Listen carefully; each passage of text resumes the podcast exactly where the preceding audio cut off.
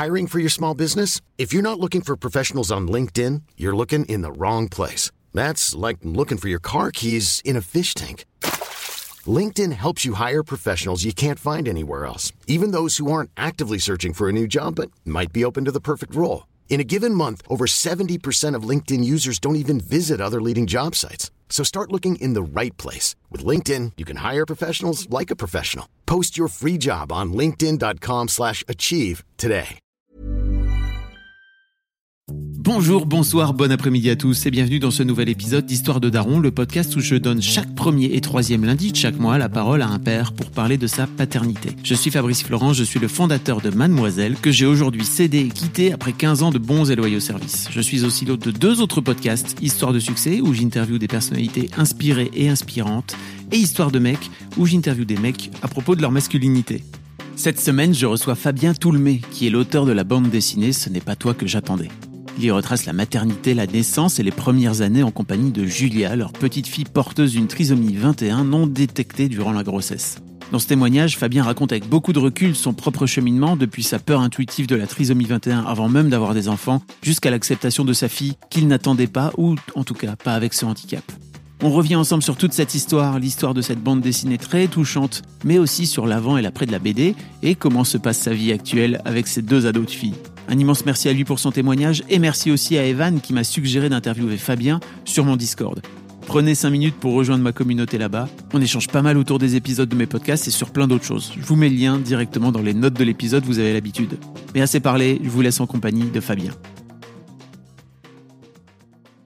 On est avec Fabien Toulmé. Salut Fabien. Bonjour. Ça va? Bah ça va, écoute, tout va bien en cette époque de pandémie. Tu, ouais, toi, tu, tu, tu travailles de chez toi, c'est ça, j'imagine, donc euh, ça change pas vraiment grand-chose pour, pour ta part? Euh, ça change un petit peu parce que avant j'alternais entre atelier et, euh, et maison, et c'est vrai que maintenant la partie atelier a un peu disparu, ouais. T'avais un atelier? Tu vis sur Bordeaux aujourd'hui, c'est ça? Je vis sur Bordeaux et je partage un atelier avec d'autres euh, d'autres auteurs. Ok c'est toujours bien. J'ai interviewé Riyad Satouf euh, dans mon autre podcast qui s'appelle L'histoire de succès. Bah, si ça vous intéresse, je mettrai un lien. Et il me racontait un petit peu ses, débuts dans ses ateliers euh, avec euh, avec Johan Sfar et Blin. Et il me racontait un petit peu l'émulation qu'il pouvait y avoir entre eux. Quoi. Donc, euh, j'imagine c'est un peu pareil pour toi. Bah, dans un boulot aussi solitaire, ça fait du bien aussi de voir un peu des gens. et puis des gens aussi qui font le même le même boulot que soi. donc, j'essaie d'alterner. En fait, je suis à la fois casanier parce que je j'aime bien le, le, rythme de me lever, prendre mon café, rester chez moi, et puis de temps en temps, euh, cette, euh, ce petit moment où je sors de chez moi pour aller rencontrer d'autres personnes est pas mal aussi. Donc, comme j'ai dit dans l'intro, Fabien, tu es aujourd'hui euh, dessinateur, auteur et scénariste de, de BD. Dis-moi si je me trompe hein, de tout ce que je vais te raconter. Tu as, 40 ans, c'est ça? Ou presque Ou plus hein, Bientôt 41 euh, Bientôt 41. Euh, et t'es, en fait, euh, tu as une vie euh, professionnelle, si j'ai bien compris, assez éparse et variée dans, dans, ta vie pro, en fait, avant de te lancer comme, comme auteur. tu as notamment été ingénieur, c'est ça? Ouais, je pense que j'ai fait comme pas mal de gens. J'ai mis un peu de temps à comprendre ce que je voulais faire et comment parvenir à faire ce que je voulais faire.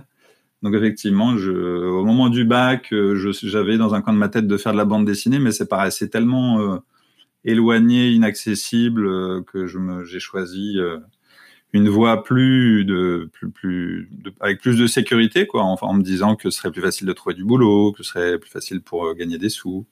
Et puis plus ça allait, puis je me suis rendu compte que c'était pas vraiment ça le cœur de mon de mon envie et que finalement, tant qu'on faisait quelque chose qui nous plaisait, on arrivait plus ou moins à accrocher les wagons de, de, de financiers autant que faire se peut, etc. Et puis et puis petit à petit, enfin petit à petit, ça n'a pas été aussi petit à petit que ça parce que ça a pris 15 ans.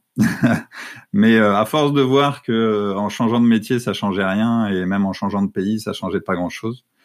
Euh, je me suis dit maintenant, il est peut-être temps de, se réveiller, d'essayer de faire quelque chose qui nous plaît. Et puis j'avais quand même la chance d'avoir cette cette sécurité du, du, d'un métier où c'est relativement facile de trouver euh, quelque chose. Donc, euh, donc je me suis dit, essayons et puis on verra bien. Euh, si ça marche pas, bah tant pis, au moins j'aurais essayé.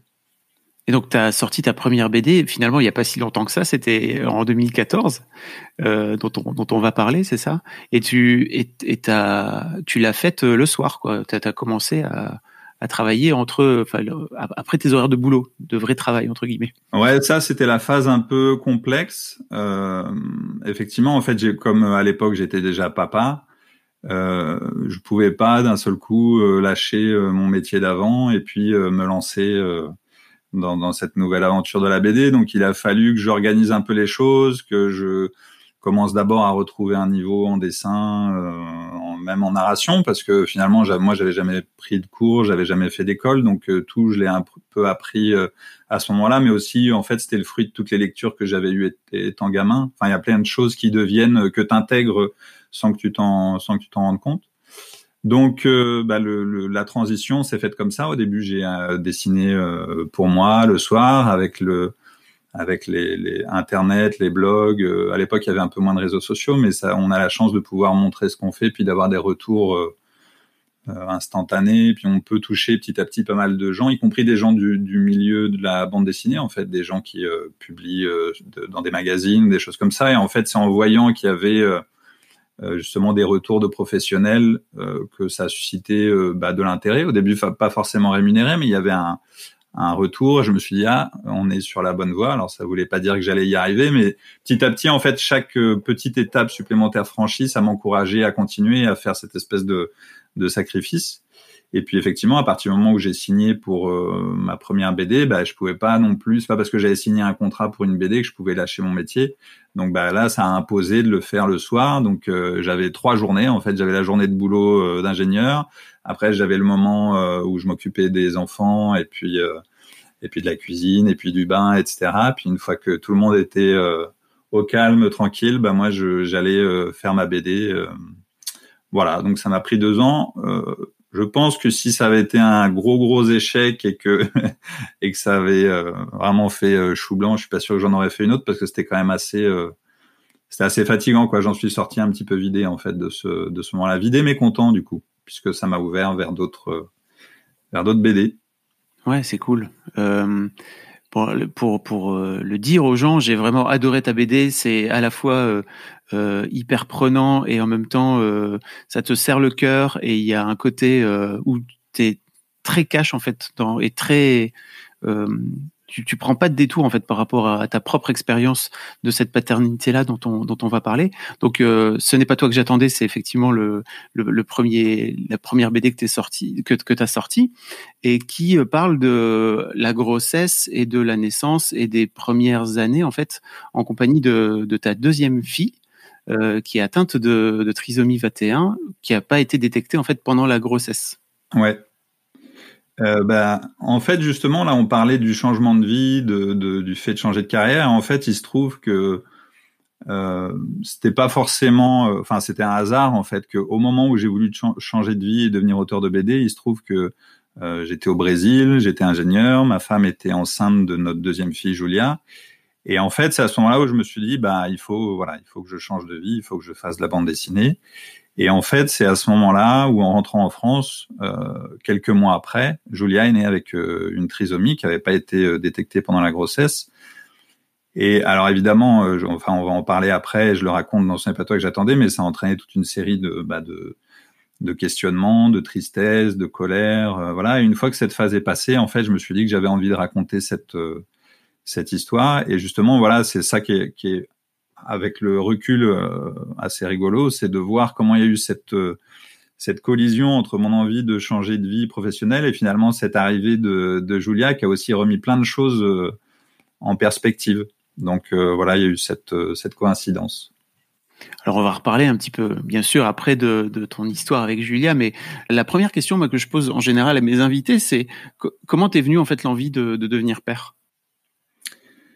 En fait, je pense qu'il y a, il y a la, il y a le moment où ça se passe et après, avec le recul, tu analyses pourquoi tu es devenu père. En fait, euh, euh, je pense que j'ai toujours, j'ai toujours eu envie d'avoir un enfant. Je me suis toujours dit, finalement, le, la construction normale de d'une vie, euh, en tout cas selon mon, moi selon ma, ma façon de voir, hein, c'est pas du tout une vérité euh, qui s'applique à tout le monde, mais moi je me suis dit voilà ma vie ça sera euh, et eh ben un jour j'ai rencontré quelqu'un et puis euh, on fera des enfants. C'était une espèce de, de, de construction euh, mentale euh, de ce qui devait m'arriver. Je pense que c'est aussi lié au fait qu'on est cinq frères et sœurs et que j'ai toujours en fait un peu rêvé ce côté euh, famille euh, avec euh, plein d'enfants. Moi, pareil, j'étais parti dans l'idée de faire plein d'enfants et je me suis arrêté à deux parce que j'ai vu qu'être frère et sœur de cinq, c'est pas pareil qu'être papa ou, maman de cinq.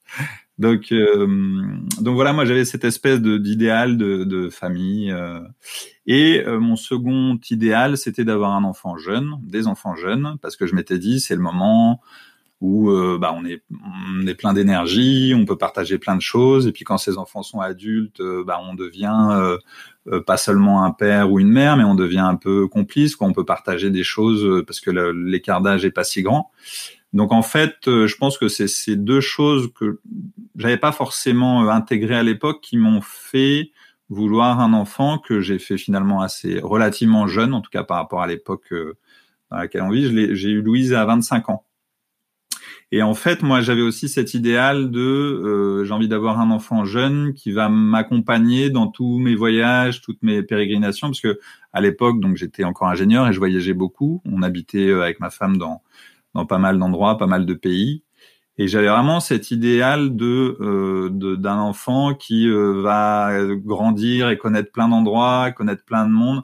Et, et je me souviens quand j'étais gamin, j'étais abonné à un, magazine qui s'appelait Astrapi et je me souviens, il y avait eu un petit, euh, un petit reportage dans la Strapi sur des parents qui faisaient le tour du monde avec leurs gamins en bateau. Et je crois que ça m'avait marqué parce qu'en fait, ça correspondait un peu à la vie que j'aurais euh, souhaité avoir, moi qui ai grandi dans une banlieue euh, pas très, pas très, pas terrible. Ouais, je m'étais dit, ah, j'aimerais tellement être ce petit garçon qui fait le tour du monde avec ses, avec ses parents.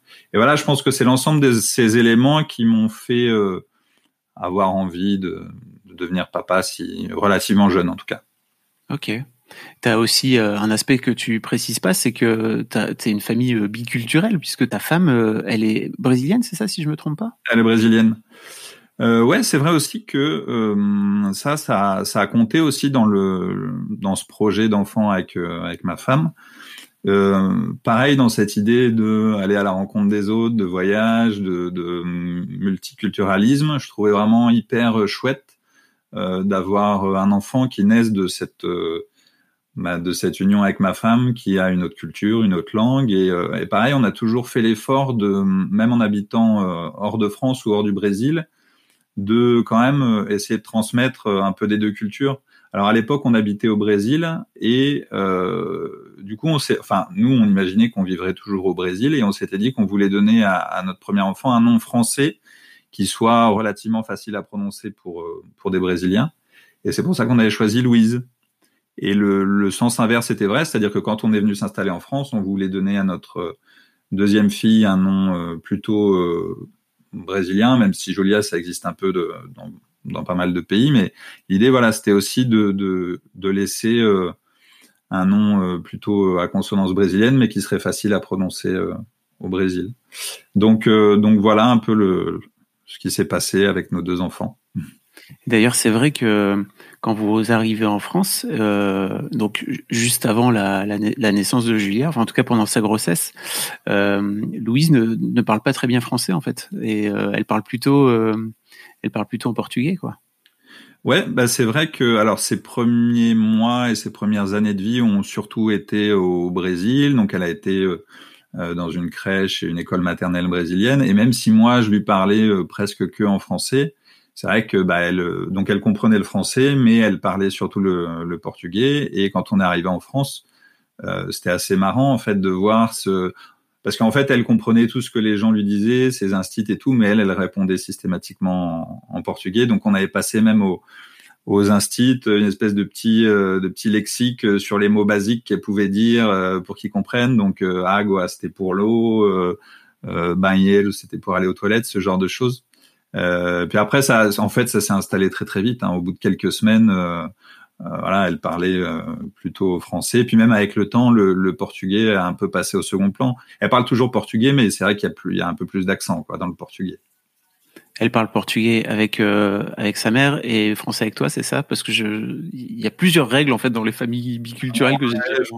Il n'y a pas vrai. En fait, euh, je pense que la, différence peut-être par rapport à certains couples euh, avec deux, deux nationalités, c'est que moi j'ai euh, j'ai appris le portugais avant de rencontrer ma femme, donc je suis, on va dire que je suis bilingue portugais. Et en fait, on a commencé notre relation avec ma femme en portugais, donc peut-être il y a plus de portugais dans notre dans nos échanges que de que de français. Je pense même qu'on en est arrivé à un stade où moi je parle plus portugais que ma femme. Et, euh, du coup, ça nous arrive aussi de commencer une phrase en portugais, d'y mettre des mots de français, de un peu tout mélanger. Euh, donc, euh, ouais, il n'y a pas vraiment de règles établies. Je sais que moi, naturellement, quand je vais être en public, je vais plutôt avoir tendance à, gronder mes filles en portugais pour garder une espèce de d'intimité dans un moment pas très fun. Euh, mais voilà, il n'y a pas de règles. Ok, je comprends. Euh, comment s'est passé euh, de ton côté la, la, grossesse euh, et l'arrivée de, de, Louise Parce que ça, pour le coup, c'est un truc dont tu parles pas du tout dans, dans Ce n'est pas toi que j'attendais. Et c'est vrai que, en fait, euh, je me suis dit aussi que il y avait à ce point-là, je pense, un, enfin, ça a été à ce point-là difficile pour toi, au-delà de la surprise, etc., que j'avais un peu la sensation que ça s'était plutôt bien passé entre guillemets pour euh, pour Louise. Et forcément, c'est d'autant plus dur à vivre. Bah en fait, je pense que la grosse différence entre les deux grossesses, c'est que la première grossesse, j'avais la sensation d'un truc un peu irréel. C'est-à-dire que je voyais bien le, ventre euh, s'arrondir et j'avais conscience qu'il y avait un bébé dedans. En fait, je trouvais un truc tellement euh, incroyable. C'est-à-dire que en même temps que j'avais 25 ans, que j'étais un adulte, sur certains aspects, j'avais encore l'impression d'être très très ado quoi. Enfin je sais pas j'avais pas je, me voyais pas comme un père en fait. Pour moi mon un père c'était mon père ou c'était d'autres pères des gens un peu plus âgés. Et du coup il y avait une espèce de, de, collision dans mon esprit entre bon bah si euh, je vais être papa et puis euh, bah en fait euh, je suis pas tellement je suis pas je suis pas tellement un papa.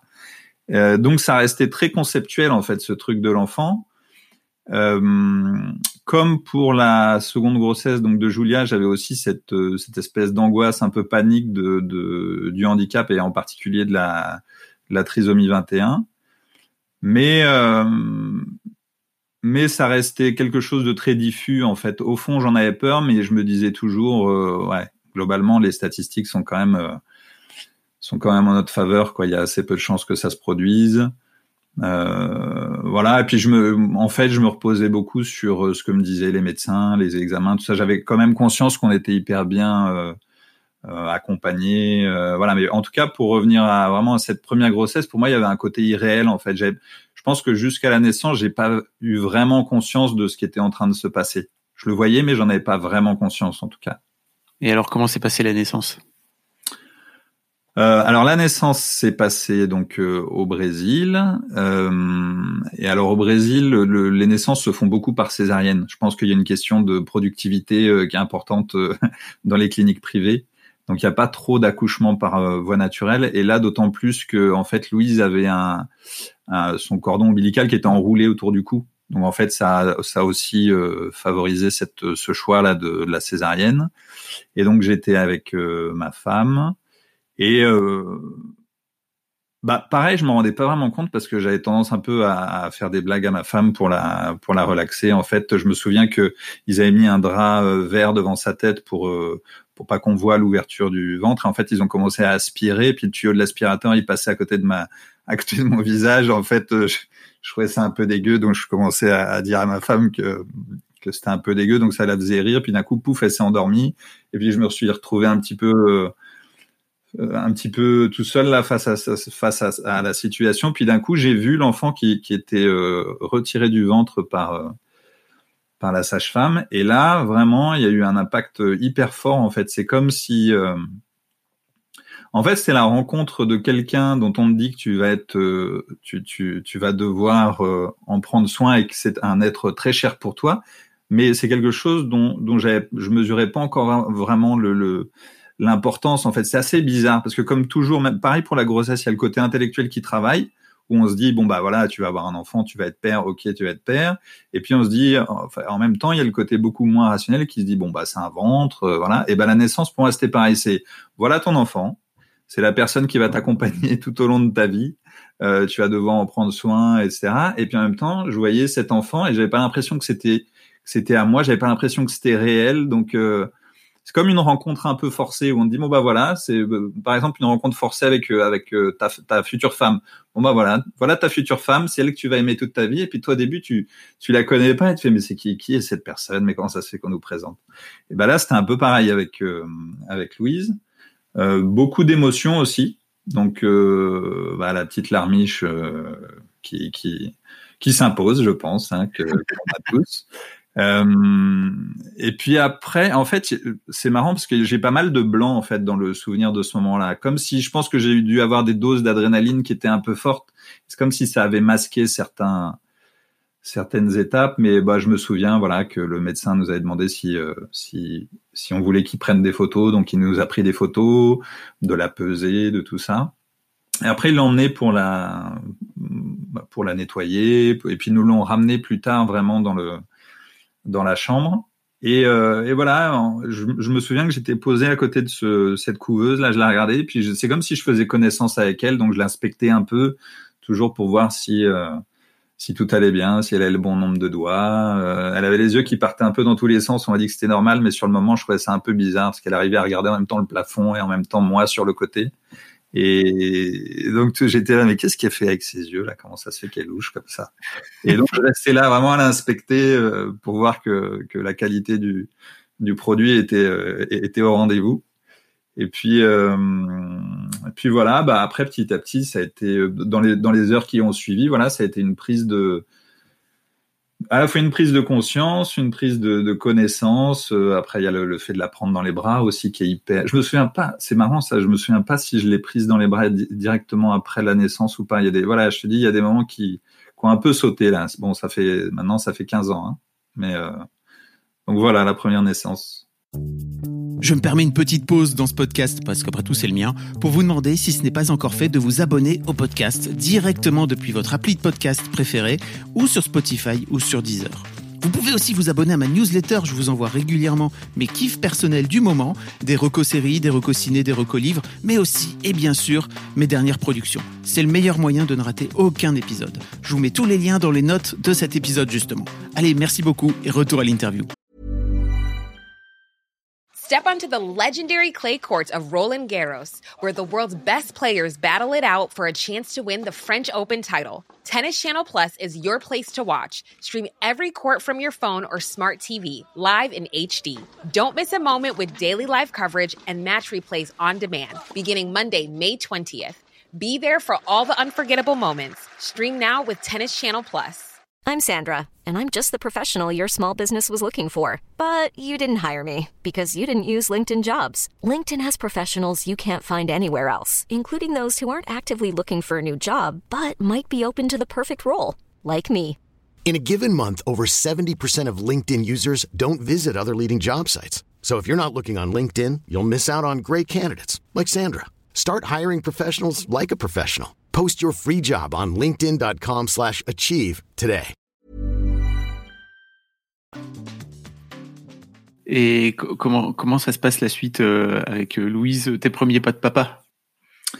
Alors j'ai eu des conditions de premier pas de papa assez idéales parce que donc à l'époque j'étais euh, en fait j'étais embauché par une boîte euh, française en, pour bosser au Brésil et j'étais euh, je faisais du commercial donc en fait je bossais euh, j'étais bah maintenant on en fait beaucoup mais à l'époque ça se faisait pas trop j'étais en télétravail et je faisais un peu mon rythme donc en fait ça a fait que euh, on a vraiment pu s'y consacrer tous les deux euh, avec ma femme de façon euh, quasiment euh, 100% euh, dispo. Quoi. On- Avec le recul, je me demande si c'était une bonne idée parce que je trouvais que des fois on était peut-être trop, euh, trop à vouloir euh, euh, bien faire, à vouloir être tout le temps là.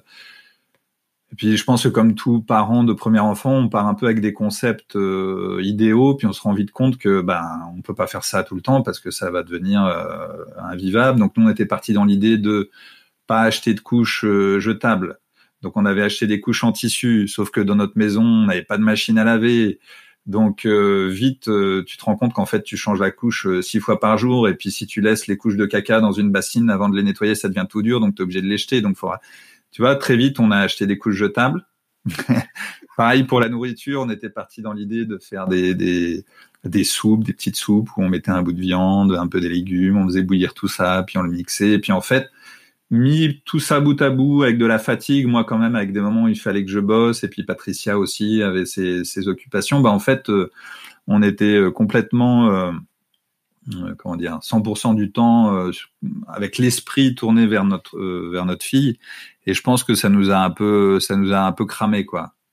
ça nous a fatigué. Moi, je me sentais mentalement fatigué. Pareil la nuit, se réveiller pour attraper Louise, la mettre d'abord au sein, puis après au biberon. Enfin, je me souviens d'une époque qui était très chouette parce que j'avais vraiment la sensation de pouvoir profiter à 100% de de ce rôle de papa, mais en même temps euh, fatigant et l'impression finalement de d'avoir réduit mon champ de de, de comment dire d'expérimentation, d'échange à Louise. Et donc en fait très vite, euh, je me suis rendu compte qu'il fallait un peu ouvrir euh, l'angle de, de de vue, un peu diminuer le temps qu'on passait sur certaines choses qui n'étaient pas absolument nécessaires, comme le nettoyage des couches à la main, les petits pots, tout ça et ça m'a pas mal, ça nous a pas mal reposé. Euh, oui, et donc malgré tout, cette, euh, cette période difficile, le cerveau humain est très bien fait puisque vous décidez euh, quelques années plus tard d'en faire un deuxième. Ah, on oublie vite, hein on oublie vite.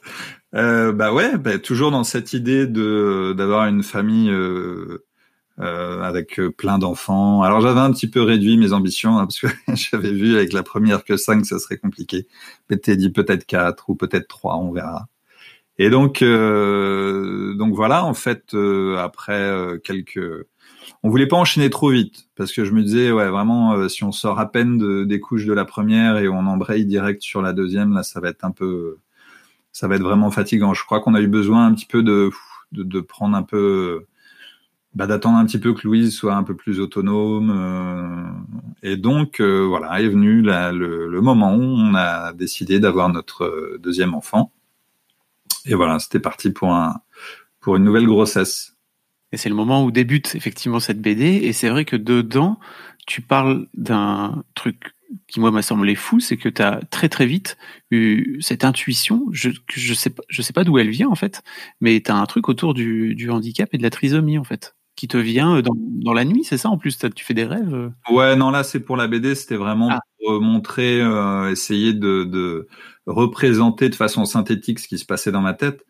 Mais la vérité, c'est que j'ai pas particulièrement peur du handicap d'une façon générale. J'avais vraiment une inquiétude par rapport à la trisomie 21. Et donc, c'est aussi l'objet d'un autre chapitre dans ma BD. En fait, j'essaie de comprendre pourquoi la trisomie 21. Je sais pas vraiment, parce que moi, j'avais pas dans mon entourage de, personnes porteuses de trisomie 21. Je connaissais un peu comme tout le monde, mais pas plus que ça. Mais par contre, c'est vrai que pour chacune des deux grossesses, j'ai focalisé sur euh, ce handicap-là. Et donc, un des chapitres de ma BD, c'est justement essayer de comprendre pourquoi je focalise là-dessus. Et je me suis dit, après coup, que peut-être c'était lié au fait que quand je rentrais du collège, quand j'étais gamin, on passait devant euh, un IME, un institut pour euh, qui accueille des enfants porteurs de handicap. Et, et entre autres, euh, il y avait euh, donc euh, on passait devant cette IME et le, en fait le chemin longeait la grille du parc de cette IME. Ça arrivait souvent qu'il y ait des gamins de l'IME qui soient au grillage et puis qui qui interagissent avec nous. Euh, voilà. Alors dans, dans, la BD, je mets une scène pas très sympa où j'ai des copains qui euh, qui brutalisent un petit peu le, un enfant porteur de trisomie. Ça s'est pas vraiment passé, mais c'était aussi une façon de montrer que bah des fois on peut avoir des réactions, euh, surtout quand on est ado, quand on est quand on est gamin, qui sont euh, en fait bah, d'intolérance, de violence, parce que c'est le fruit de, de, de, la méconnaissance, de la peur, et puis l'effet de groupe aussi. Des fois on est un peu couillon quand on est en groupe. Et puis de la société euh, globalement. Ouais, puis de la société, puis finalement aussi montrer que bah, à travers cet échange, euh, on est ensemble mais on n'est pas ensemble quoi. On est chacun d'un côté chacun dans notre monde. Moi j'avais vraiment la sensation que cette IME c'était un univers un truc un endroit un peu un peu bizarre un peu pour moi quand, avec mes yeux d'enfant c'était une maison de fous en fait. On enfermait des gens là-dedans des gamins là-dedans. Et euh, donc c'était des gamins bizarres qui faisaient peur qui et donc euh, bah, après coup j'analyse ça cette peur de la trisomie 21 peut-être c'est pas ça hein, mais par ces moments là où je voyais euh, ces enfants porteurs de handicap. Et je pense que sur la trisomie 21, je focalise vraiment là-dessus aussi parce que c'est un handicap qui est clairement identifiable en fait. Euh, L'autisme, c'est plus difficile à identifier. Euh, voilà, d'autres euh, d'autres handicaps sont compliqués. La trisomie 21, il y a vraiment des traits euh, marqués sur le visage qui, qui permettent de comprendre qu'une personne est porteuse de trisomie 21. Donc voilà, je pense que c'est ça qui que j'ai intégré. Je pense que aussi, j'étais à l'époque dans une, à l'époque de la grossesse, dans vraiment dans une idée de vie euh, très euh, bah, d'aventure en fait, de voyager un peu partout dans le monde. Et clairement, je me disais qu'avoir un enfant porteur de handicap, ça allait ça allait compromettre toute cette idée de voyage et d'aventure. Donc voilà, je pense que c'est tout ça mis bout à bout qui qui, qui crée cette cette angoisse quoi. Et même quand tu es adulte, si je me souviens bien, dans la BD, il y a une scène où tu où es au parc euh, avec euh, Patricia et Louise, où euh, il y, a, y a une enfant justement qui est atteinte de trisomie 21, porteuse, pardon, et t'en parles de façon très dure en plus, même encore en étant adulte, quoi. Ouais, c'est vrai, mais alors sur cette scène, c'est bizarre parce que après coup, enfin ça, là pour le coup, c'est une scène qui est vraiment arrivée. Euh, c'est-à-dire qu'on est au parc, il y a euh, cet enfant euh, qui, a une trisomie 21 et qui vient jouer avec notre grande fille Louise. À ce moment-là, Julia n'est pas encore encore née. Et c'est vrai que à ce moment-là, en, fait, je sais, sais pas si j'ai eu des mots si, violents. je pense que j'ai eu des mots d'intolérance en fait, comme on en a tous, parce qu'on connaît pas et que des fois on peut dire des choses bah, qui, qui sont pleins de plein de, de bêtises quoi parce qu'on connaît pas parce qu'on a des sensations parce qu'on et et c'est vrai que là où ma femme disait ah regarde comme elle est mignonne elle est mignonne cette petite fille qui était porteuse de trisomie 21 moi j'arrivais pas à voir le, le la mignonitude avec des guillemets. Je, pour moi c'était pas pas particulièrement mignon. En fait c'était plus bah je trouvais ça triste ça me faisait peur j'avais peur de ses réactions euh, et, et, en fait, c'est à l'image de, de, pas mal de personnes. Je pense on peut être euh, tout à la fois tolérant et conscient du fait qu'il faut respecter euh, euh, les personnes différentes et porteuses de handicap. En fait, on n'a pas forcément envie que ça nous touche. En fait, on, on est tolérant de loin, quoi. Euh, si on va croiser quelqu'un qui a un handicap et qui va venir nous parler, on va être poli, on va lui répondre correctement et on va on va l'aider. mais entre être dans cette attitude-là et envisager que ça puisse nous toucher de près, il y a quand même un grand pas et je m'en suis rendu compte pour moi, c'est-à-dire que moi j'étais dans cette attitude-là d'être euh, bienveillant et tolérant de loin, mais c'est vrai que je me disais ah là, j'espère que ça n'arrivera jamais vraiment. Et je pense que c'est le cas d'énormément de gens. Et même aujourd'hui en étant dans la situation, je juge absolument pas quand on a ce genre de de réaction, c'est-à-dire que pour moi c'est normal en fait, c'est c'est tant qu'on n'y a jamais été confronté, on, on peut pas on peut pas vraiment comprendre ce que c'est, quoi. Petit fast forward, mais en gros, tu as, cette fameuse euh, peur qui te qui te suit pendant pendant toute la grossesse. Louise euh, naît et euh, tu as très très vite euh, l'intuition, en tout cas c'est très bizarre parce que tu as tout un long moment où en fait le corps médical te dit bah non tout va bien et toi tu tu as envie de dire mais en fait c'est bizarre elle a des traits qui pourraient faire penser à, à la trisomie 21 quoi.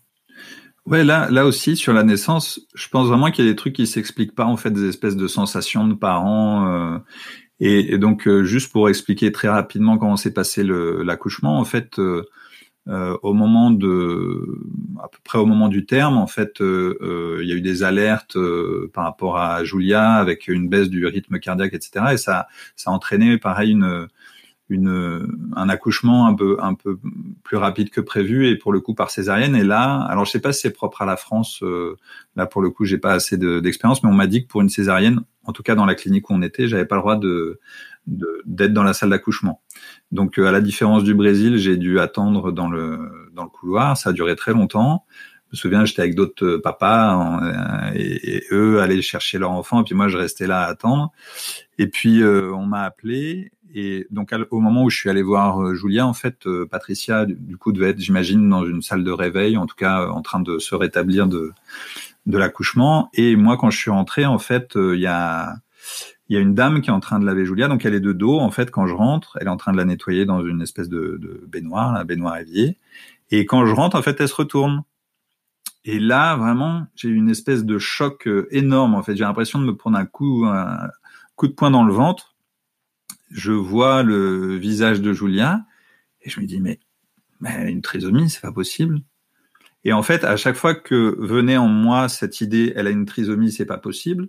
En même temps, toujours cette, ce côté à la fois un peu viscéral et d'intelligence réfléchie, enfin de, de, côté plus rationnel. Il y a le côté rationnel qui disait mais non, mais quand même, on a fait tous les examens, on a fait le test sanguin, on a fait la clarté nucale, on nous a dit que la probabilité est quasiment de zéro. Et puis, il y a le côté viscéral qui était là, mais non, mais c'est pas possible. Sur les traits de son visage, c'est sûr, c'est de la trisomie 21. Et pourtant, moi, j'avais jamais vu d'enfant euh, nouveau-né avec une trisomie 21. Je savais pas si c'était déjà euh, marqué à ce point-là. Donc, euh, donc, au moment où je vois Julia, vraiment, j'ai un choc euh, énorme. Je, je franchement, j'ai l'impression de perdre, de, de, perdre la force de mes jambes. Et je pense que la dame le, le remarque elle me, elle me, demande ce qui se passe. Et je dis mais, mais ma fille là, elle va bien. Donc, je, je crois pas que je dis à ce moment-là. Euh, je, je, pose déjà la question de la trisomie 21. Je crois que je dis juste est-ce que mais est-ce que elle va bien? Elle est un peu bizarre, non? Elle est toute bleue. Et donc la dame me dit mais non, mais elle est toute bleue parce qu'elle vient de naître. Elle a eu un souci d'oxygénation. Euh, voilà. Mais donc elle me rassure. Et euh, en fait, cette phase de euh, je me dis qu'elle a une trisomie 21 et on me rassure, elle va durer quand même assez longtemps. Parce qu'après, on va la mettre dans une euh, couveuse. Euh, là, elle sera dans une couveuse à côté d'un autre bébé. Et un peu comme avec Louise, je vais l'inspecter. Et puis là, je vais avoir un point de comparaison à la fois avec Louise, puis avec ce bébé qui est à côté. Et là, je trouve vraiment qu'elle a un physique particulier. Quoi. Elle est...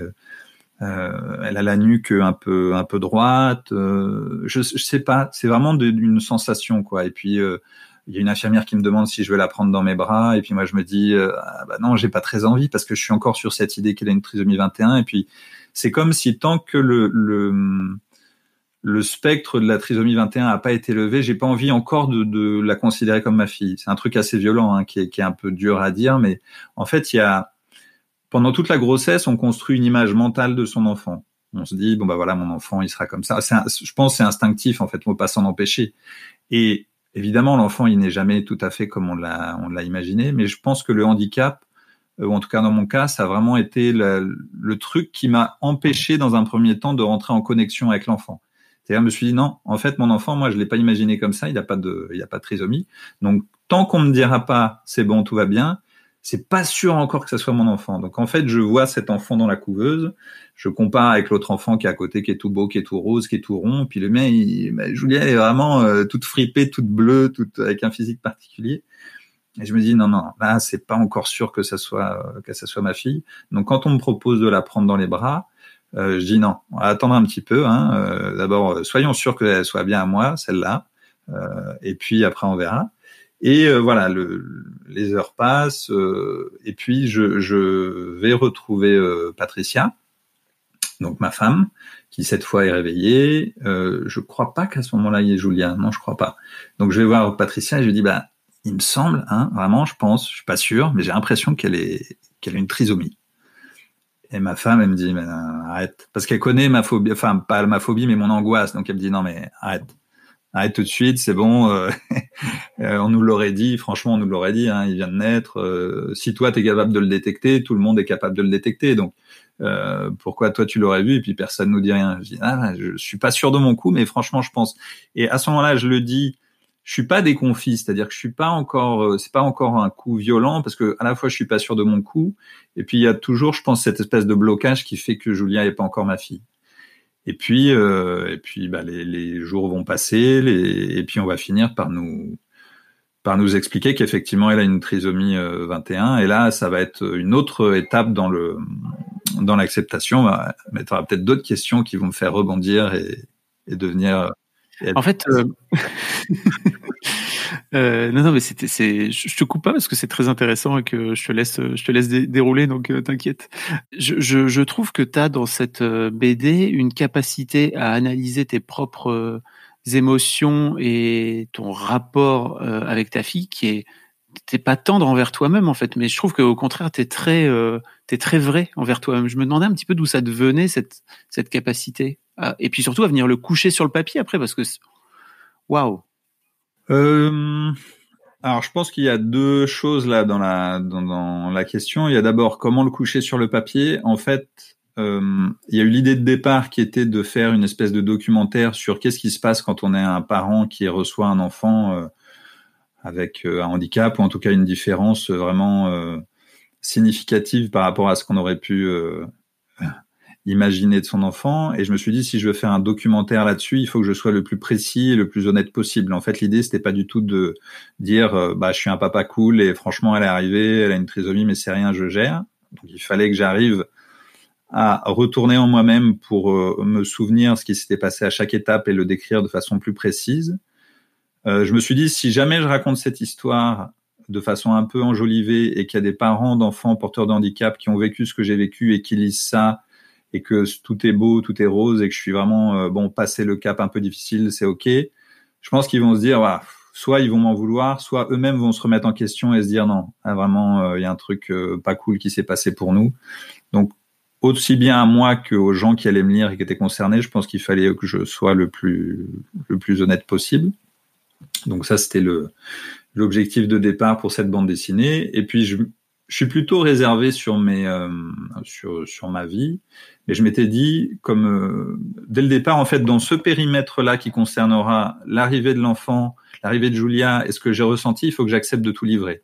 Tu vois, je serais pas allé sur d'autres terrains euh, pour livrer ma vie personnelle. Mais sur ce terrain-là, je me suis dit qu'il fallait que je le livre.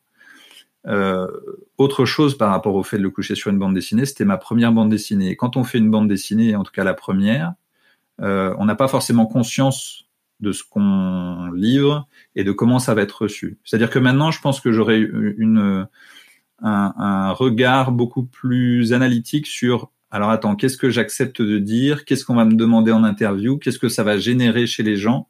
Et après coup, je pense que c'est bien que ça, soit mon ma première BD parce que j'ai été d'autant plus authentique que j'avais pas conscience de, de, ce que ça allait générer chez le lecteur. Je me disais aussi, comme euh, pas mal de bandes dessinées, qu'elle allait un peu passer inaperçue. Donc, euh, me disais bon, au pire, si je suis lu par 200 personnes, ben voilà, ces 200 personnes sauront ce qui m'est arrivé.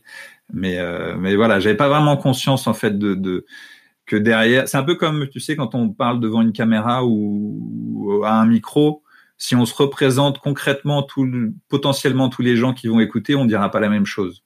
Donc là voilà, c'était pareil pour la bande dessinée. Et puis sur euh, la capacité de d'auto-analyse, en fait, je pense que la première chose, c'est que pendant tout ce temps-là où ça passait, j'avais toujours une espèce de regard extérieur, un peu de jugement sur la façon dont j'étais en train de me comporter.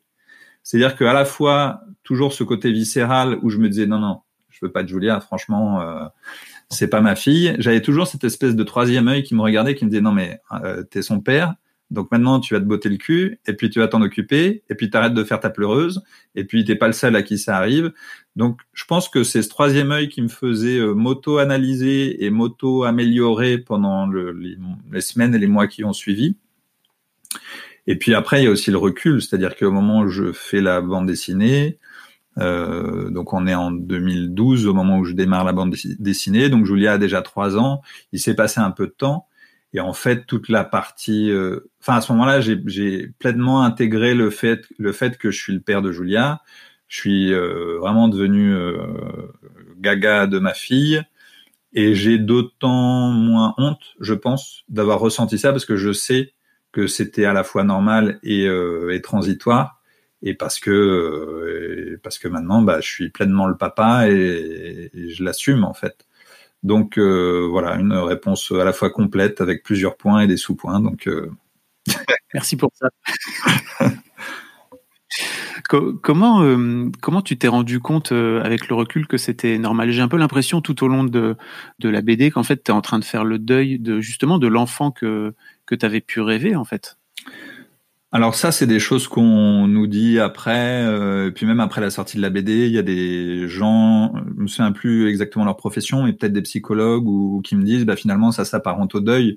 Il y a différentes phases dans le deuil. Je vais, je vais pas les redire, ou en tout cas je les redirai pas dans le bon ordre et peut-être les bonnes phases, mais il y a une phase de, de colère, une phase de, de négation, une phase d'apaisement. Voilà, ben c'est vrai que je me suis rendu compte que j'étais passé par toutes ces phases-là et que et c'est ça aussi qui fait comprendre que ces réactions-là, pour aussi euh, peut-être horribles qu'elles puissent paraître, de refus de l'enfant, de voilà, de d'envie que cet enfant disparaisse, parce que c'est ce que je raconte dans la bande dessinée. Comme Julia est, porteuse d'une malformation cardiaque, à un moment, je je j'espère secrètement que elle va pas y survivre donc tout ça euh, tout ça, c'est des étapes normales. Ça fait pas de nous euh, parents d'enfants porteurs de handicap qui souhaitons ça des salauds. En fait, c'est juste que je pense que c'est des étapes nécessaires pour euh, passer aux étapes suivantes. Et, euh, et, oui, et puis en fait, euh, j'ai aussi conscience au moment où je suis dans la tempête que euh, toutes les tempêtes, il y a un moment où ça passe. C'est-à-dire que je me dis toujours, là franchement, là je suis pas bien, là franchement, il y a tout. En fait, il y a toute la phase de refus où je me dis jamais ça ira bien. La seule façon d'aller bien, c'est que Julia soit pas là, soit parce qu'elle elle décède de son problème cardiaque, soit parce que on, finalement on la ramène pas à la maison. Donc toute cette phase-là de refus, j'imagine pas qu'il y ait un calme après la, à la tempête autre que sans Julien. Et puis en fait, petit à petit, la nature elle est bien faite parce que euh, tous ces moments-là où même en refusant Julia, on est obligé d'être en interaction avec Julia, on crée du lien et ce lien petit à petit, ça tisse un, tissu affectif qui, devient de plus en plus fort. Et, euh, même même à son corps défendant en fait, c'est-à-dire que au début, par exemple, j'ai pas du tout envie de contact physique avec Julia et en particulier, j'ai pas envie de lui donner le bain. Et en fait, au fur et à mesure, bah, je peux pas sans arrêt déléguer euh, à ma femme. Il faut bien que là, toujours mon troisième œil qui me dit bon bah arrête de faire ton de faire ton couillon là, tu vas prendre ta fille puis tu vas aller lui donner le bain. Et ben en fait, tous ces moments-là où je le fais même euh, à contre cœur, finalement, ça contribue à créer du rapprochement et puis de l'empathie et puis le fait que j'ai envie euh, que qu'elle me fait rire, et puis qu'elle me rend triste quand elle pleure, et puis que voilà tout ça je le, je le décris euh, un moment dans ma BD quand je donne le bain à Julia où euh, ça fait des semaines que j'ai pas envie de lui donner le bain, puis à un moment je suis un peu obligé de lui donner le bain, et puis en fait elle me fait rire, je la vois. Je la vois dans son bain. elle, elle s'est fait, elle s'est fait opérer du cœur, donc là, elle a cette petite cicatrice sur le torse, et puis finalement j'ai mal pour elle en fait avec cette petite cicatrice. Donc euh, voilà, c'est au début c'est des petits sentiments fugaces comme ça qui nous traversent de d'empathie, de, de, de sourire, de rapprochement, et puis petit à petit tous ces moments fugaces, ils s'assemblent en fait, ça devient quelque chose de beaucoup plus euh, linéaire et de plus constant. Et en fait, au bout d'un moment, presque sans sans que je m'en rende compte, je me suis dit, eh mais attends, en fait là, j'aime Julia. Mais qu'est-ce qui s'est passé pendant toutes ces semaines? Moi qui voulais pas de Julia, finalement, euh, presque sans faire exprès, sans le vouloir, bah, je me suis attaché à Julia. Tu racontes aussi très bien euh, la, la relation euh, avec ta femme qui, au départ, est un peu dure avec toi et qui, au fait, j'ai l'impression un peu au fil de l'eau, alors je sais pas si ça s'est passé comme ça dans la vie, mais où vous finissez par vous rapprocher, vous dire les choses vraiment. Euh, je sais pas vraiment comment ça s'est comment ça s'est goupillé entre vous à ce point-là parce que j'ai l'impression qu'elle elle l'a accepté plus facilement en tout cas au départ euh, en fait, on a été tous les deux en parallèle euh, dans notre évolution à des niveaux de refus et de colère différents. C'est-à-dire qu'on est passé par les mêmes étapes avec des intensités euh, différentes. Moi, j'étais d'abord dans un très grand refus, puis dans une très grande colère. voilà. Patricia était plus dans une espèce d'acceptation résignée. C'est-à-dire que bah, Julia, c'est notre fille, donc on va on va s'en occuper. Euh, euh, ça n'a pas non plus été pour elle immédiatement le, le grand amour, euh, l'acceptation parfaite, mais elle était, elle était beaucoup moins dans cette, dans ce refus que que tout ça arrive. Et puis, euh, et puis, on a évolué ensemble et en fait, euh, à un même rythme, c'est-à-dire que moi, au fur et à mesure que j'acceptais Julia, bah, elle, pareil, rentrait beaucoup plus facilement euh, en empathie avec Julia parce qu'elle aussi au début était s'occupait beaucoup plus d'elle que moi parce qu'elle l'acceptait mieux donc elle aussi ça a accéléré finalement son son rapprochement et son amour pour euh, pour Julia. J'explique dans la bande dessinée que je je sais pas à quoi c'est lié en fait cette différence de de, de ressenti et d'acceptation du handicap. Pour moi, ce qui s'est passé, c'est aussi le fruit de notre euh, différence de culture. Euh, peut-être d'un côté une culture française beaucoup plus euh, scientifique, un peu plus froide et un peu plus tournée vers les parents. C'est-à-dire que en, France, quand on parle de, de, de, la parentalité et de l'enfant, on considère le bien-être de l'enfant, mais on considère aussi beaucoup le bien-être des parents. Il faut que les parents se préservent des moments pour eux, il faut qu'ils s'économisent, il faut qu'ils favorisent l'autonomie de, de l'enfant, pas seulement pour l'enfant, mais aussi pour, pour eux. Là où au Brésil, j'ai ressenti euh, une comment dire une attention euh, qui était beaucoup plus tournée vers l'enfant. Euh, c'est-à-dire qu'on a plus tendance au Brésil à consacrer son énergie à son enfant, à l'enfant devient plus le cœur de l'attention et de la famille.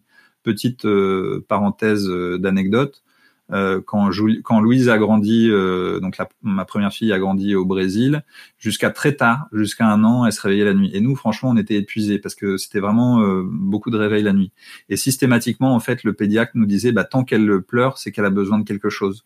Donc il faut se lever, il faut la rassurer, il faut lui donner un petit jus, il faut peut-être au fur et à mesure couper le jus avec de l'eau pour qu'elle sente que c'est moins bon et petit à petit qu'elle lâche prise. Bah, en fait, même très peu de jus avec beaucoup d'eau, bah en fait, Louise, finalement, c'était un moment où elle, elle nous retrouvait. Donc en fait, elle a, sans arrêt, euh, elle, se réveillait sans arrêt la nuit jusqu'à, je sais plus, euh, quasiment un an. Et en fait, à l'occasion d'un voyage en France, euh, on arrive en France, on a des, cernes sous les yeux et ma mère euh, nous voit très fatigués, puis on lui explique que bah, on se réveille toutes les nuits. Elle dit mais il faut la laisser pleurer.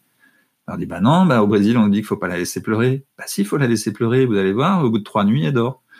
Donc c'est ce qu'on a fait. C'était très dur parce qu'elle pleurait très fort. Elle s'est dit bah qu'est-ce qui se passe d'un coup? Là Il y a plus personne qui vient. Et effectivement, à la troisième nuit, elle a dormi.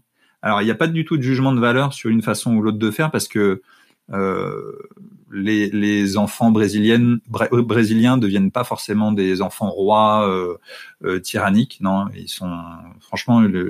D'ailleurs, c'est un mystère pour moi comment ils arrivent à en faire des enfants aussi euh, tranquilles et cool avec euh, avec une éducation qui est qui leur est autant dédié. Et puis il n'y a pas de jugement sur la façon de faire euh, française euh, qu'on peut peut-être juger plus froide. En fait, euh, voilà, c'est une question de culture. Mais euh, pour moi, ça montrait vraiment ces deux aspects-là de, de, de la façon de, de, de s'occuper des enfants. Et alors, je sais absolument absolument plus pourquoi je dis ça parce que j'ai perdu le fil de ta question.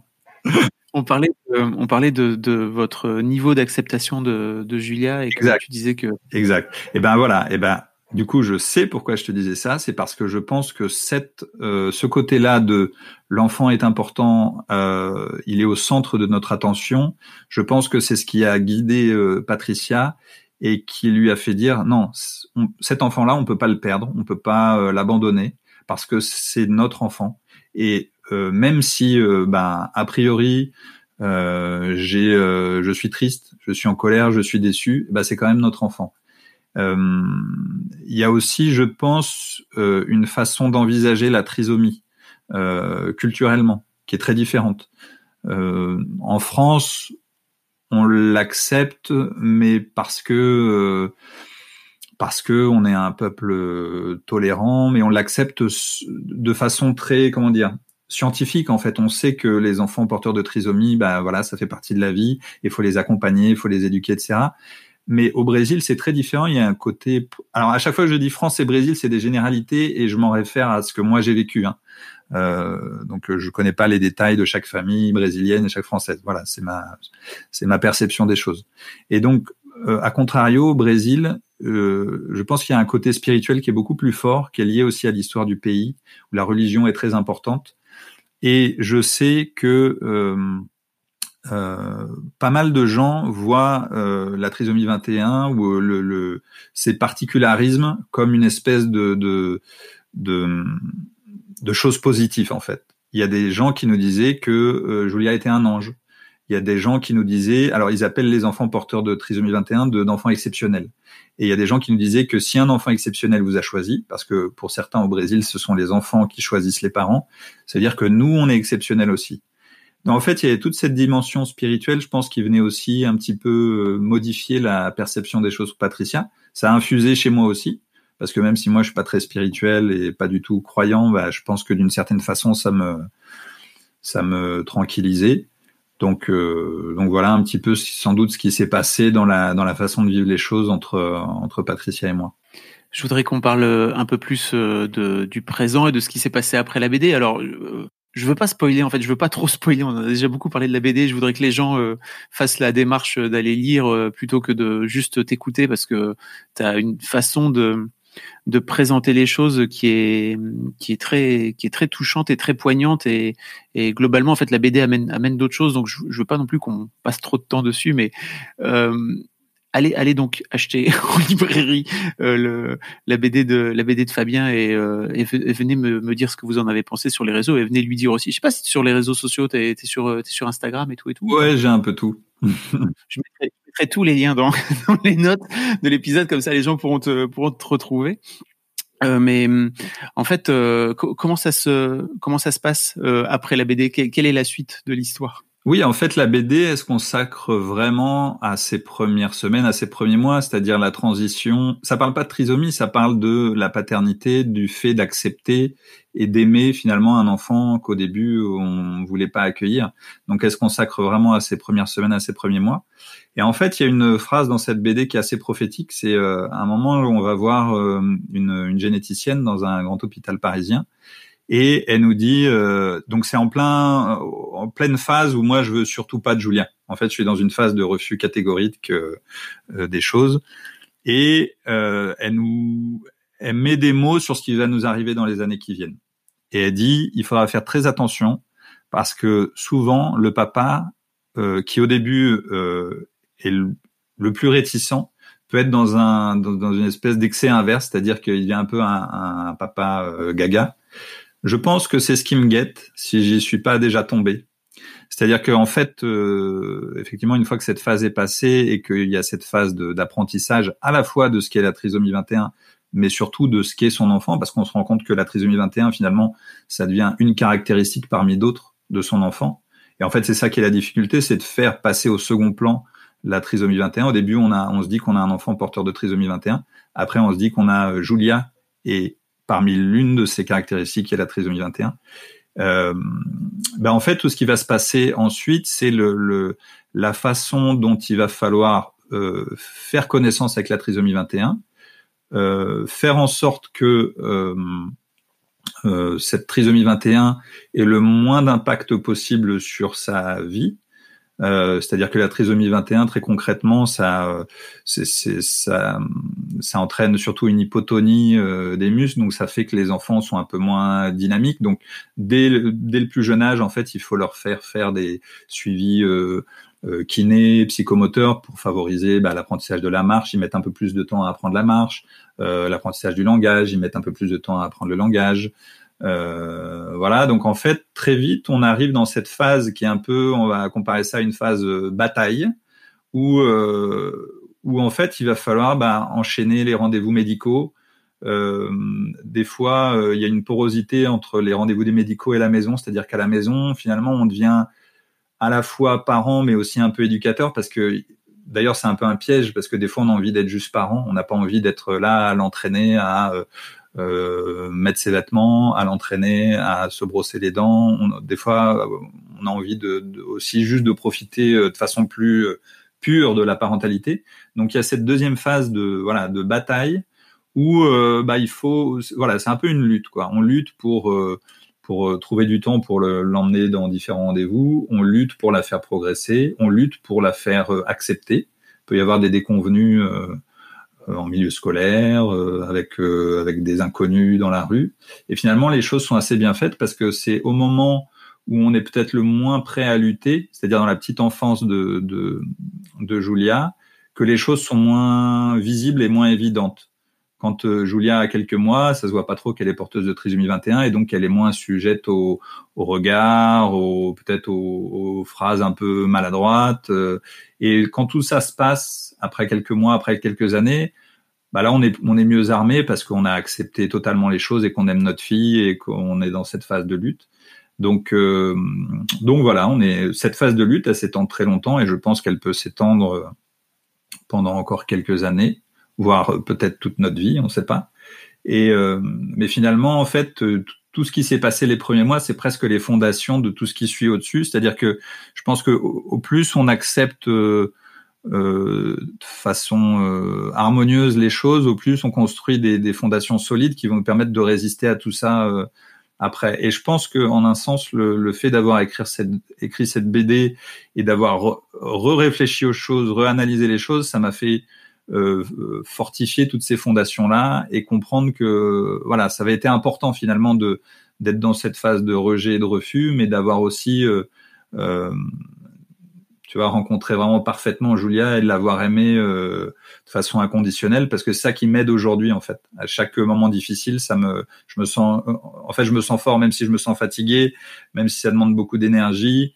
Eh ben, je me sens, euh, je me sens quand même assez fort. Tu vois, par exemple, ce que je fais maintenant de parler de façon aussi libre de ça, si je t'avais parlé euh, un an après la naissance, je pense que on, se serait arrêté au bout de dix minutes parce que je pouvais pas m'empêcher de pleurer. Aujourd'hui, j'en parle de façon très tranquille. Je sais que ça s'est passé et que c'était important que ça se passe. Et c'est ça qui fait qu'aujourd'hui, c'est si, euh, tranquille. Est-ce que tu recommanderais de ce fait-là aux jeunes parents de, prendre des notes, de d'écrire, parce que c'est sûr que tout le monde peut pas forcément faire de la BD. Euh, tu crois que c'est vraiment l'idée de, enfin comment dire, cet exercice de revenir sur euh, sur tout ce qui s'est passé, qui t'a aussi aidé à, à, à t'apaiser toi en tant que que jeune papa et, futur et papa aujourd'hui de de Julia? En fait, je pense que chacun, on trouve un peu ses propres outils pour euh, pour passer ce cap-là. Malheureusement, il y a aussi des gens qui arrivent pas à le passer et c'est c'est très difficile. Je pense qu'en tout cas, il faut être euh, très euh, comment dire bienveillant avec soi-même, c'est-à-dire que ne pas se s'auto-flageller, ne pas se ne pas se blâmer parce qu'on pense des choses, ne pas voilà, être très attentif à ce qu'on pense et ce qu'on vit sans pour autant se juger. Et je pense que c'est créer un peu ce troisième œil que j'avais. En tout cas, voilà, c'est moi j'ai l'impression que c'est ça qui m'a un peu euh, qui m'a un peu fait euh, évoluer, fait progresser, fait fait en sorte de passer ce deuil de façon à peu près euh, sereine. C'est que j'avais toujours une espèce de recul. Peut-être que c'est un recul qui qui qui me suit dans chacun des moments de ma vie, mais euh, je pense que voilà, l'idée c'est d'être euh, d'être bienveillant et après le, le fait de s'auto-analyser, j'imagine que ça peut passer par différentes formes. Moi, je l'ai écrit et je l'ai dessiné, mais c'est peut-être euh, en parler avec soit des, des, professionnels, soit avec des amis. Peut-être que ça peut être de lire, tout simplement. Moi, je sais qu'à l'époque, en fait, ce qui me manquait quand j'étais dans cette phase-là, c'était des retours d'expérience. En fait, ce qui manque, c'est les perspectives. C'était ta BD. Tu aurais aimé avoir ta BD, en fait. Ouais, je pense. Mm. Parce que euh, à la fois je me serais dit euh, ah mais euh, je pense exactement la même chose que lui et je suis pas un monstre et en plus je vois que au bout du tunnel eh ben il y a, y a, une sortie et que il vit bien il est il est content de sa fille il est il aime sa fille et il a une vie il a une vie cool je pense que si à ce moment-là, euh, j'avais pu euh, entendre ou lire ce genre de, témoignages, mais de façon très, euh, comment dire, très précise, parce que je me souviens qu'à l'époque, j'avais des retours de médecins qui me disaient, mais vous savez, il y a des adultes porteurs de trisomie qui ont de l'autonomie, les parents sont, etc. Mais c'est différent d'entendre ça de la bouche d'un professionnel ou de la bouche de quelqu'un qui est passé par cette même expérience, parce qu'on se sent euh, proche de quelqu'un qui a vécu la même chose. Un professionnel, on ne sait jamais vraiment euh, à quel point il, il retranscrit euh, une la vérité ou la généralité. On se dit toujours ouais, mais il y a des cas de figure où il se passe ci, où il se passe ça, ou ça. Et en fait, pour moi, ce qui ce qui m'inquiétait, c'était aussi le le, la peur de ce qui allait se passer. C'était pas seulement le fait d'avoir Julia au moment présent, c'était comment elle allait devenir et qu'est-ce qui allait se passer pour nous et pour elle à l'avenir. Et donc, euh, donc voilà, effectivement, euh, je pense que le fait d'entendre des témoignages de, de, de, personnes qui sont passées par la même expérience, c'est, ça aussi qui peut apaiser. Euh, et puis j'ai pas mal de, de, lecteurs en fait qui, qui passent par la même expérience, qui m'écrivent et qui me justement qui témoignent de ça en fait qui me disent que le fait d'avoir lu cette histoire, bah, c'est ça les ça les console, ça les apaise. Ça ça ça résout pas tout, hein, parce que chacun euh, passe par son chemin, par ses difficultés. Mais euh, mais voilà, c'est une petite euh, un petit élément de plus qui vient peut-être aider à passer ce cap-là, quoi. J'allais t'en parler parce que tu disais au tout début que tu pensais que ta BD elle allait être lue par deux personnes. C'est un peu raté parce que le, la BD s'est vendue à plusieurs dizaines de milliers d'exemplaires. J'imagine que les retours que, que, tu, que tu dois avoir de, de la part de lecteurs sont, sont fous pour toi, non?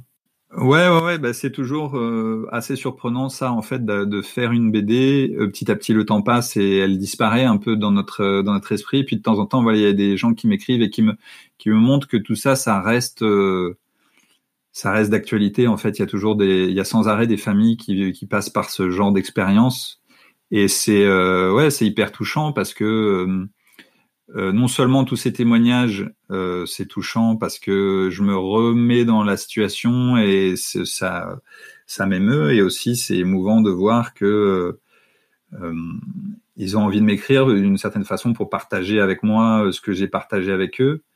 Non seulement j'ai ce genre de, de messages, des fois j'ai des messages assez surprenants en fait de gens qui ont lu la BD avant d'être parents et qui après être parents euh, ont découvert que leur enfant était porteur de handicap et ils se sont référés à la, ils ont relu la BD comme une espèce de pansement euh, sur leur âme pour un peu les les apaiser. J'ai aussi des parents d'enfants pas du tout porteurs de handicap en fait, qui me disent qu'effectivement eux aussi ont eu ces peurs-là et finalement c'est quelque chose, ce que je raconte c'est quelque chose d'assez universel. Euh, j'ai pas mal de gens du, du professionnel de santé qui m'écrivent aussi pour me dire qu'ils l'utilisent comme outil. Euh, des fois en fait ce qui manque dans dans ces moments-là chez les parents c'est la parole, c'est la libération de la parole, le fait de, de savoir poser des mots sur ces difficultés-là et en fait euh, je sais que certains utilisent la BD pour euh, comme amorce de, de prise de parole. Donc oui, c'est sûr que c'est très euh, ouais, c'est très très touchant et puis euh, ça me au début, je l'ai absolument pas fait pour ça, mais ça ça valorise d'autant plus l'effort que j'ai fait pendant tous ces mois, le soir, la nuit, de faire cette bande dessinée. C'est pas juste une histoire que je livre au lecteur, c'est quelque chose qui a euh, qui a qui a un rôle quoi, qui apporte quelque chose. Donc ça, c'est vraiment euh, un beau cadeau qu'on me fait quand on m'écrit pour me dire euh, ce genre de choses. Bah, merci de venir partager dans l'histoire de Daron parce que il y, a beaucoup de futurs papas aussi et je pense que vraiment ça ça contribue à, euh, tu, tu, continues entre guillemets à faire la promo de la BD alors que normalement c'est pas un truc qui se fait tu vois quand on est artiste. Donc euh, donc c'est cool que tu viennes que tu viennes continuer. Est-ce que tu as pensé à faire euh, j'en profite après pour t'amener vers comment ça se passe aujourd'hui à faire une suite en fait dix ans plus tard? Très vite je me suis posé la question parce qu'on m'a posé la question parce que souvent, euh, en fait, quand on s'attache à une histoire, à des personnages, à un livre, on a envie d'avoir la suite. Et là, c'est ce qui se passe euh, un peu avec ma dernière BD. Euh, J'ai un peu le même genre de demande. Je sais pas si c'est une bonne idée. Je le ferai sans doute si je trouve une raison de le faire. Il faut pas juste que ça soit la suite de l'histoire. Il faut que ça soit une histoire en tant que telle. Je veux pas raconter, je veux pas faire les aventures de la famille Toulmé au fil des années. Euh, il faut qu'il y ait un cœur d'histoire qui, qui vale la peine d'être euh, d'être raconté. Aujourd'hui, je l'ai pas trouvé ce cœur d'histoire, mais euh, mais c'est sûr que si un jour j'ai envie de j'ai quelque chose qui me qui me vient à l'esprit en lien avec cette histoire, oui, je, je, le raconterai, mais mais dans l'immédiat, je sais pas. Comment ça se passe alors aujourd'hui la vie de famille avec avec Julia, avec Louise? Euh, Eh ben, mine de rien, les années filent à une vitesse euh, folle parce que euh, Louise a 15 ans et on est dans une haute phase euh, très intéressante qui s'appelle l'adolescence. Et j'ai la même à la maison, tu connais. Ah ouais, ouais, ouais. Et eh ben, on a beau s'y préparer, c'est toujours surprenant, surtout que dans notre tête, à la fois notre enfant est toujours très petit et nous, on est toujours un parent cool. Et petit à petit, on nous fait comprendre qu'on n'est pas si cool que ça. Donc ça, c'est une étape un peu particulière. Euh, je me euh, quand euh, on a eu Louise au tout début, il y avait un monsieur qui nous avait dit euh, petits enfants, petits soucis, grands enfants, grands soucis. Bah, je pense que là, on est en, plein en train d'expérimenter cette cette phrase là. et puis Julia a 12 ans, donc pareil. là, ce mix, le mélange, le cocktail un peu explosif de trisomie plus adolescence qui, euh, qui rajoute un peu de fun à, cette histoire. Euh, et en fait, on est sans arrêt, mais mais c'est pareil quand on a un enfant euh, en bas âge, on est sans arrêt dans l'apprentissage en fait. C'est-à-dire que nous, on est en évolution constante. D'une part parce que notre enfant évolue, parce que nous on évolue, on n'est pas la même personne à 25 ans qu'à 40 ans, euh, avant d'avoir un enfant, on est plein de concepts comme par exemple laver des couches à la main, euh, éduquer de telle façon, et en fait on se rend vite compte que notre éducation, elle est le fruit de plein de choses qui sont notre personnalité, qui sont le couple conforme avec euh, son compagnon ou sa compagne, qui sont l'héritage qu'on a reçu d'éducation et, et finalement peut-être que la part intellectualisée de l'éducation est, est, minime dans ce qu'on fait. C'est-à-dire moi je me rends compte des fois de réactions que j'ai qui sont pas qui sont pas euh, planifiés quoi je réagis de façon euh, plus viscérale parce que soit j'ai appris à réagir comme ça soit je le ressens comme ça Et des fois, je me pose, je réfléchis, je fais ah bah non, en fait, euh, c'est vrai que si a priori je me j'avais dû réagir de façon posée réfléchie, sans, sans fatigue, sans euh, usure de confinement, pandémie, j'aurais peut-être pas réagi de la même façon. Donc voilà, l'éducation, c'est une grande improvisation qui se prolonge tout au long de la vie. Et, là, là pour Julia, c'est vrai que il faut une grande, grande, grande part de patience, improvisation, flexibilité, puis vitamine D aussi pour Mais tout va bien, tout va bien. Vous ne voyez pas la petite larme qui coule au coin de mon œil pendant que je dis ça. Merci beaucoup pour euh, merci beaucoup pour le pour, pour pour ton témoignage parce que je pense vraiment que que ça va aider et, et, si ça peut aider des des, des futurs parents euh, et, ou des parents euh, euh, d'enfants porteurs de handicap euh, d'une manière ou d'une autre, voilà, ça, ça aura servi à ça quoi, et c'est vraiment cool. la dernière question que je pose à tous mes à tous mes darons, c'est si dans dix ans tes filles peuvent entendre ce message, ce podcast, dans quelque part dans l'internet, qu'est-ce que tu as envie de leur dire aujourd'hui? Franchement, j'ai fait de mon mieux. Non, qu'est-ce que je pourrais dire bah, j'espère que elles auront tout fait pour euh, pour, euh, avoir une, une vie heureuse. C'est-à-dire, je pense que si on a un peu d'énergie à, à, donner dans son existence, c'est de faire en sorte que qu'on vive au mieux, quoi. Euh, je, et là, ça revient un petit peu à mon expérience de d'abord d'ingénieur puis d'auteur de BD. Euh, moi, c'est ce que j'essaie sans arrêt, surtout de dire à la grande, parce que c'est plutôt elle qui est dans une problématique d'orientation professionnelle. C'est franchement, oublie toutes les images euh, mentales que tu as de qu'est-ce que la profession euh, prestigieuse, qu'est-ce qu'est le métier euh, le plus sûr, qu'est-ce que l'idée c'est vraiment d'aller vers quelque chose qui nous fasse passer du bon temps parce que surtout en ce moment où on voit que c'est quand même très galère avec ce qui se passe, le fait d'être enfermé, de avoir une, un petit moment dans sa journée ou même un grand moment dans sa journée où, où, où on fait des choses qui nous plaisent, qui nous font plaisir, euh, voilà. Donc moi, si j'avais un message à leur donner pour les, au moins les dix prochaines années, voire toute leur vie, c'est euh, voilà, faites euh, faites ce qu'il faut pour pour vous faire plaisir et et passer une meilleure vie possible dans la mesure des, des outils qu'on vous a donnés. Je, je, je vais reciter une, une petite, un petit vers de Khalil Gibran que je cite en début de, de ma BD. C'est au sujet des enfants où en fait euh, Khalil Gibran dit vos enfants ne sont pas vos enfants, ce sont les fils et les filles de la vie, et bien qu'ils soient avec vous maintenant, ils ne vous, ils ne vous appartiennent pas. Vous êtes les archers qui les lancent en avant tels des flèches vivantes. En fait, moi, c'est comme ça que je me vois, une espèce d'archer. Mes filles sont des flèches. J'essaie de leur donner la bonne orientation, la bonne force, la bonne impulsion. Après, c'est elles qui vont vivre leur vie.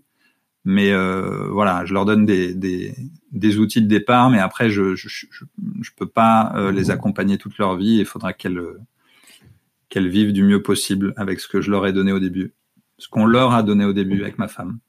Merci beaucoup, Fabien. Bah de rien. C'était top, vraiment. Merci globalement pour, euh, pour cette BD, moi qui m'a fait passer un, un, excellent moment. Je te le disais juste avant qu'on enregistre, mais mon objectif maintenant, c'est d'aller chercher euh, tes autres BD parce que, et notamment, euh, tu as cette fameuse, tu, tu l'as mentionné très rapidement, mais ton, ton l'Odyssée d'Akim, en fait, qui, qui est sorti en trois tomes et qui a connu un, un succès fou, qui a gagné des prix, etc. Enfin, euh, classe quoi. Ou si je me trompe pas, tu racontes l'histoire d'un petit garçon qui qui fuit la Syrie, c'est ça? En fait, je raconte l'histoire. Enfin, c'est pas je raconte l'histoire. J'ai retranscrit le témoignage d'un réfugié syrien qui a fui son pays euh, euh, avec euh, son bébé. Et en fait, l'idée, voilà, c'était vraiment d'humaniser un mot très désincarné, les réfugiés, pour voilà, de se mettre dans les pas d'Hakim et comprendre ce qui ce qui se joue dans cette dans cette situation surtout quand on est avec un enfant en bas âge, et je pense que ça peut parler à pas mal de monde. J'ai pas mal de parents qui m'écrivent justement à ce sujet-là, parce qu'ils se, ils se projettent en fait de la situation. Moi, c'est ce qui m'est arrivé, que je me suis projeté dans cette euh, histoire en imaginant vivre tout ce qu'il a vécu avec un enfant euh, à qui on doit changer les couches, euh, qu'on doit faire taire pour pas pour pas faire de bruit quand on passe dans des endroits un peu compliqués. Donc ouais, c'est aussi une autre histoire, une, une espèce d'autre histoire de daron, plus compliquée, plus longue, plus difficile, mais, mais dans la veine. Eh ben, je vous mettrai tous les liens et comme ça euh, et également les liens de tes réseaux sociaux parce que de ton blog que tu continues à, à avoir en 2021 et que tu continues à alimenter, j'ai vu donc euh, bravo pour ça. Pour les personnes âgées pour qu'elles puissent me suivre. Merci beaucoup Fabien, c'était cool. Pas de rien. Salut. Merci beaucoup pour votre écoute. Avant de nous quitter, si vous avez aimé ce podcast et cet épisode, merci de lui mettre un commentaire sur Apple Podcast et 5 étoiles de préférence. C'est le meilleur moyen de le faire connaître. Vous pouvez faire comme Joel Esquimau qui le 11 août 2020 a mis 5 étoiles en disant Arrivé ici en cherchant des informations pour la naissance prochaine de ma fille, je suis tombé sur un podcast qui change la vie. Je le conseille aux futurs papas, mais aussi aux autres. Les histoires sont intéressantes pour la vie. Merci d'avoir lancé cette super initiative et merci à tous les darons qui partagent leurs opinions et leurs histoires. Un grand merci à toi et vous aussi vous pouvez faire pareil. Vous vous rendez sur Apple Podcast et vous cherchez Histoire de Daron directement dans l'appli ou sur votre ordinateur. Merci à vous et rendez-vous tous les premiers et troisièmes lundis de chaque mois à partir de 6h du matin pour un nouvel épisode d'Histoire de Daron. Un grand merci à vous pour votre écoute.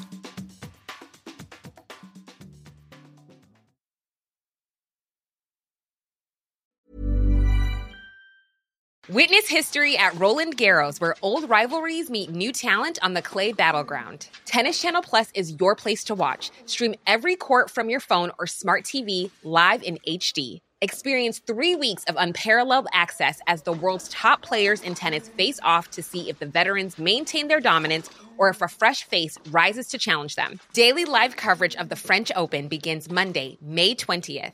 Stream it now with Tennis Channel Plus to be there when it happens.